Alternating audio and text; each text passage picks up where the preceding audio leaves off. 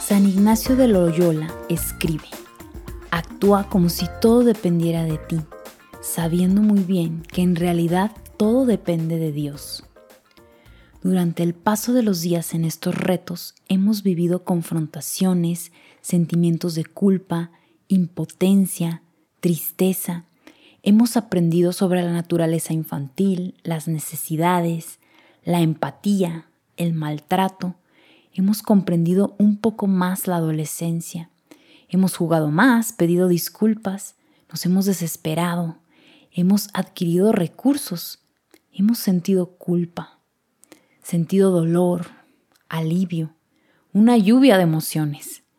Pero sobre todo comenzamos a quitar algunas vendas de nuestros ojos y nos hemos encaminado hacia lo que es el amor real, incondicional, para ir ensayando el que nuestros hijos se vivan amados. Actuar como si todo dependiera de nosotros es lo que hemos practicado en estos 45 días mirar hacia adentro, capacitarnos, obtener recursos, mirar nuestra realidad, conocer nuestra estructura emocional y el maltrato que tenemos naturalizado y automatizado. Ver la vida desde el punto de vista de nuestros hijos, salir de nuestra ceguera y egoísmo. Hemos comenzado a abrir una puerta al autoconocimiento y hacia la comprensión y conexión con nuestros hijos. Esto hay que trabajarlo arduamente, día con día. Tal vez nos cueste años desarmar esta violencia que ejercemos sobre el prójimo, pero es necesario hacerlo si queremos sembrar un mundo solidario, una civilización generosa, si queremos ser para nuestros hijos reflejo del amor de Dios, ya que Él nos ha encomendado a sus hijos. Es una gran e imprescindible misión. Mamá y papá fuimos co-creadores con Dios de nuestros hijos. Sin Él no existiría su vida. Por lo que hay que invitarlo a que nos ayude, guíe e ilumine a hacer una co-crianza. Solo con nuestras fuerzas puede ser más difícil, hasta imposible, pero podemos pedir su ayuda. Con un corazón dispuesto, humilde, valiente, constante, podemos lograr lo extraordinario. Tenemos que hacer todo lo que está a nuestro alcance, aprender, entrenarnos, salir de donde estábamos para hacer crecer nuestro ser y dejar que Él nos transforme. El amor es buscar el bien de la otra persona, lo que la hace feliz y la perfecciona. Buscar el bien del otro precisamente en cuanto al otro, no por mí, sino desde mí para el otro, tal como es. Esta es la definición del amor incondicional, de una paternidad incondicional. Es nuestro objetivo. Paternidad y maternidad por definición, las funciones altruistas, buscando el bien del otro, buscando su felicidad y lo que la hace mejor persona, tal y como es. Que diseñemos una vida que sea a favor del niño y el adolescente. Muchas veces nos preguntamos, ¿y mi autorrealización? Creo que nuestra autorrealización también se logra a través de nuestras funciones de madre y padre. Tener estos roles es parte de nuestra autorrealización. No deberíamos verlo separado a nuestra profesión, porque es un trabajo arduo que requiere mucha capacitación, mucho autoconocimiento, y donde aplicamos nuestros talentos, desplegamos todo nuestro ser, otorgándonos un crecimiento personal agigantado. Quiero dirigirme a las mamás especialmente con estas palabras y, los papás que abran su corazón para que puedan sostener y facilitar esta propuesta que quiero hacerles junto con las palabras de mi querida maestra Laura Goodman.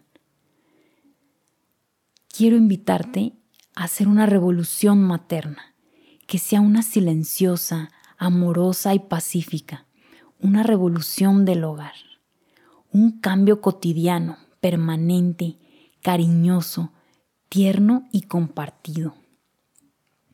Hacemos la revolución cada mañana cuando despertamos sudando envueltas en el cuerpo de un niño pequeño, cuando el amor femenino se hace presente a través del alimento que ofrecemos, cuando organizamos los rituales familiares de comida, baño, limpieza, orden, palabras, explicaciones, verdades nombradas, diálogos abiertos, comprensiones compartidas y sueños soñados, cuando cada día compartido y cada noche de descanso hacen parte de la nutrición afectiva.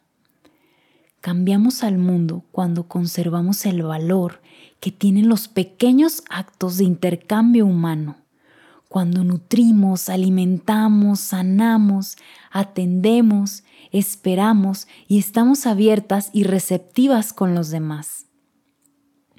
No importa que hayamos tenido vidas difíciles, cada día es una nueva oportunidad para mirar a un niño y saber que está deseoso de alimentarse con nuestra sustancia materna. Los niños siempre permanecerán receptivos a los cuidados amorosos. Todos los niños saben que existe un ámbito generoso y calientito latiendo en el corazón de cada madre, potencialmente útil y nutritivo para ellos. Todo niño suficientemente amado y adherido al cuerpo materno será libre, no tendrá miedo, vivirá dentro de la confianza más absoluta, será generoso porque sabrá que tiene todo lo que necesita, será capaz de estar a servicio de los demás porque estará saciado de amor, colmado de nutrientes, rebosante de cuidados, desapegado de los peligros, dispuesto a amar. Ha sido un honor estar acompañándote estos 45 días, que me abrieras tu mente y tu corazón, que juntos reflexionáramos y aprendiéramos.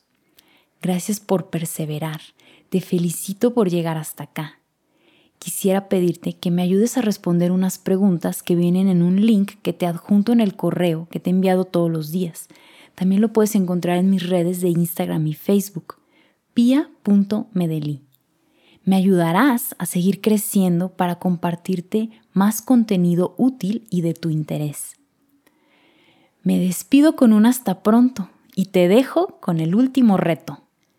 Darle continuidad a todo lo aprendido.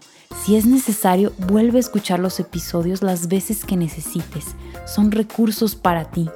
Y siempre invita a Dios a tu crianza con amor, para que sea una que transforme la humanidad.